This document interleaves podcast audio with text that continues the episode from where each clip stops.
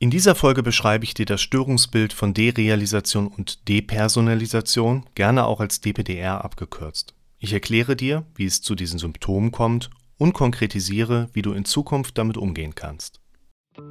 Willkommen zum Podcast für mentale Gesundheit, Zufriedenheit und Wohlbefinden. Die Derealisation, gerne vernachbarschaftlicht mit der Depersonalisation, was hat Schwindel, Benommenheit, Panikgefühl mit Derealisation zu tun? Das wollen wir kurz thematisieren. Der Begriff der Derealisation ist einer, der relativ häufig in diesem Kontext mit auftaucht, also Schwindel, Panik, Benommenheitszustände. Ich kenne das aus der Praxis, ich kenne das aus der Videolandschaft hier.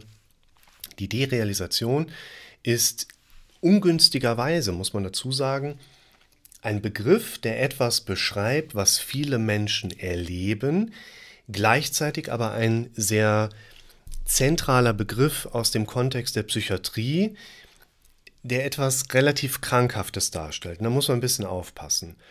Was der Psychiater unter der Derealisation versteht, ist eine Störung aus dem Formkreis der dissoziativen Störung, also der Abspaltung von psychischen Faktoren, die in der Regel mit Wahrnehmung zu tun haben und Dinge, die sonst miteinander verbunden sind, dann mehr oder weniger auseinanderdriften. Es gibt dissoziative Amnesien, die Fougue, also die Flucht, jemand läuft irgendwo hin und weiß gar nicht, was er da gerade macht, über seinen normalen Alltagshorizont hinaus. Dissoziative Krampfanfälle gibt es, Trancenbesessenheitszustände und eben auch die Derealisation und Depersonalisation. Diese Phänomene deuten dann eher auf ein tiefsitzendes, psychiatrisch auffälliges Problem hin.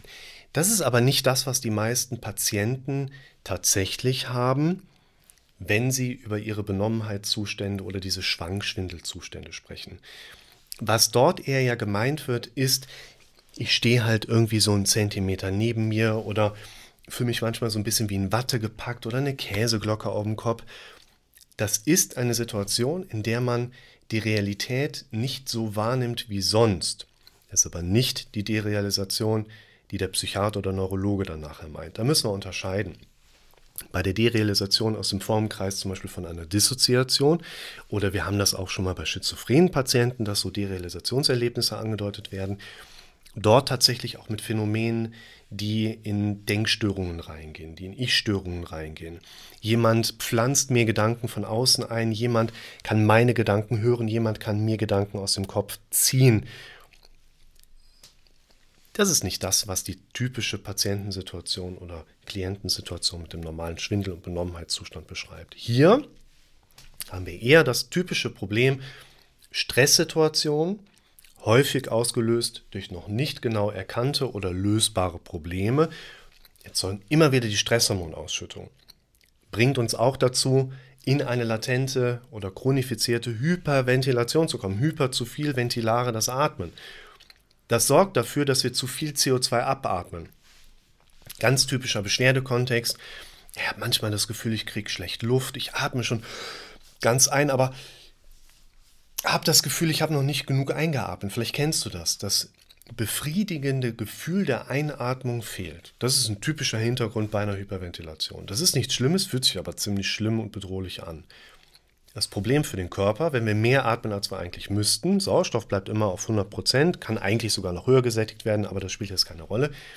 Aber CO2 atmen wir mehr und mehr ab.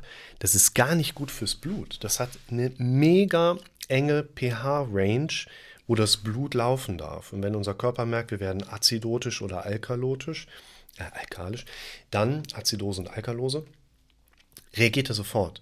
Da wird die Atmung verändert, die Niere fängt an anders zu arbeiten und uns geht es unter diesen Zuständen nicht gut.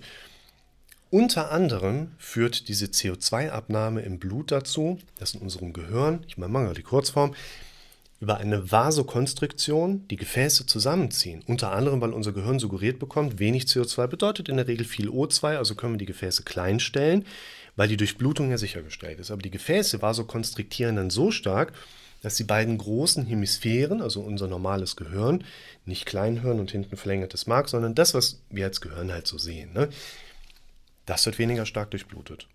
Das macht in der Prüfungssituation Prüfungsblackout und Schwindel Angstsituation mit Fluchtreiz, Das macht aber, wenn es so latent und unterschwellig den ganzen Tag da ist, genau diesen Zustand. Ich habe das Gefühl, ich würde so einen halben Zentimeter neben mir stehen. Ich bin nicht so ganz in mir drin. Ich erlebe meine Umwelt nicht mehr unter den gleichen Realitätsbezügen wie sonst auch. Ein Phänomen, was sich sehr bedrohlich anfühlt. Ein Phänomen, was aber in der Regel keinen bedrohlichen Hintergrund hat. Jedes relevante Symptom sollte von einem Facharzt für die jeweilige Disziplin immer erstmal ausdiagnostiziert werden. Hört nicht auf mich, wenn euer Symptom noch nicht von einem Facharzt als ungefährlich, also ohne organische erkennbare Grundlage oder Ursache ausdiagnostiziert wurde. Und bei den meisten Leuten ist es ja so, sie gehen zum Arzt, der, sagt, der Arzt sagt, sie sind gesund, herzlichen Glückwunsch, der Patient sagt, ja scheiße, fühle mich aber trotzdem noch krank. So, und dann kommen wir hier ins Spiel. Auch wenn es sich bedrohlich anfühlt, ist der Hintergrund oder die Ursache meistens relativ ungefährlich. Und wir dürfen lernen, in unserem Alltag einige Dinge zu beachten. Das siehst du in den ganzen anderen Videos. Heute nur nochmal kurz erklärt, wenn du das Gefühl hast, derealisiert zu sein, bleib entspannt. Es ist nur phasenweise da. Es hängt in der Regel mit anderen Symptomen zusammen. Und wenn du das Projekt quasi angehst, dein Leben wieder so richtig on track zu bringen, dann verschwindet dieses Gefühl auch wieder.